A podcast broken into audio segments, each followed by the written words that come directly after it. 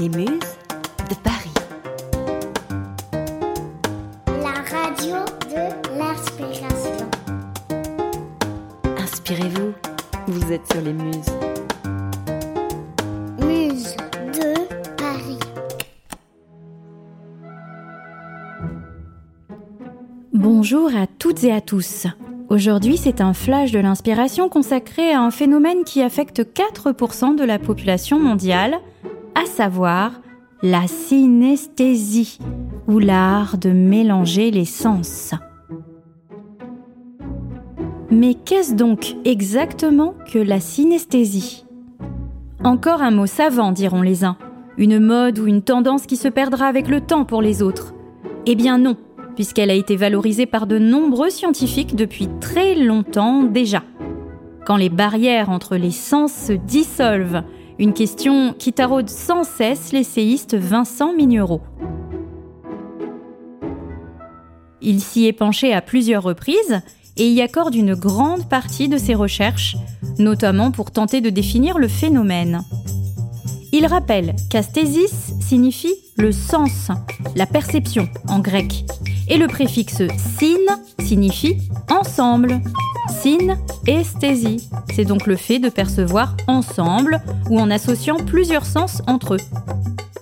En d'autres termes, le synesthète est une personne qui voit par exemple la musique ou perçoit les parfums en couleur. D'autres encore ressentent des goûts fruités lorsqu'ils touchent une matière en particulier, perçoivent des émotions en forme colorée, voient les chiffres en couleur ou classent les livres selon la couleur synesthésique de la première lettre de leur titre.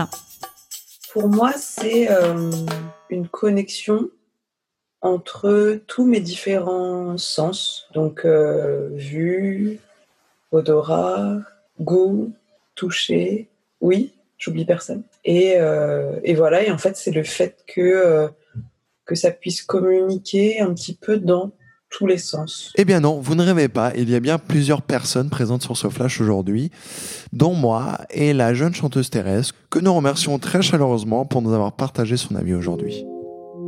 D'autres font de la programmation informatique en se promenant mentalement dans les architectures spatialisées de leurs lignes de code. Alors 65, c'est le nombre de combinaisons synesthésiques répertoriées, mais il pourrait en exister bien plus. Mais d'où vient la synesthésie? A-t-elle une influence sur la vie courante? Alors la synesthésie n'est pas une hallucination pathologique. Ah oui.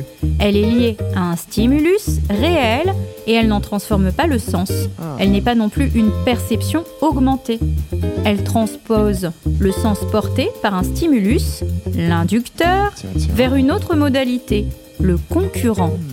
Certains y voient possible un lien entre la synesthésie et la créativité. Il me semble que les artistes ne sont pas les seuls à utiliser la synesthésie. Elle invite aussi des expériences dans d'autres domaines comme l'épistémologie, la philosophie, les sciences de l'évolution et la spiritualité comme l'a illustré Albert Einstein par exemple ou encore Paul Lidoro. C'était un, un calculateur prodige qui exprimait que les intuitions se manifestent en couleurs et que les formes se mêlent aux chiffres. Rien que ça. Anatole France, le célèbre écrivain et non-opticien, disait ainsi Les yeux et tous nos sens ne sont que des messagers d'erreur et des courriers de mensonges. Ils nous abusent plus qu'ils ne nous instruisent.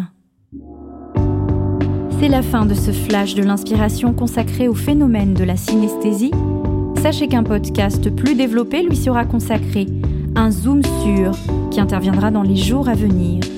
Restez connectés d'ici là à Instagram, à Facebook, Twitter, LinkedIn et encouragez-nous sur le site Steady pour soutenir l'ensemble des équipes de notre rédaction qui vous donnent rendez-vous pour s'inspirer et respirer via nos infos hautement inspirantes sur le site lesmusesdeparis.fr.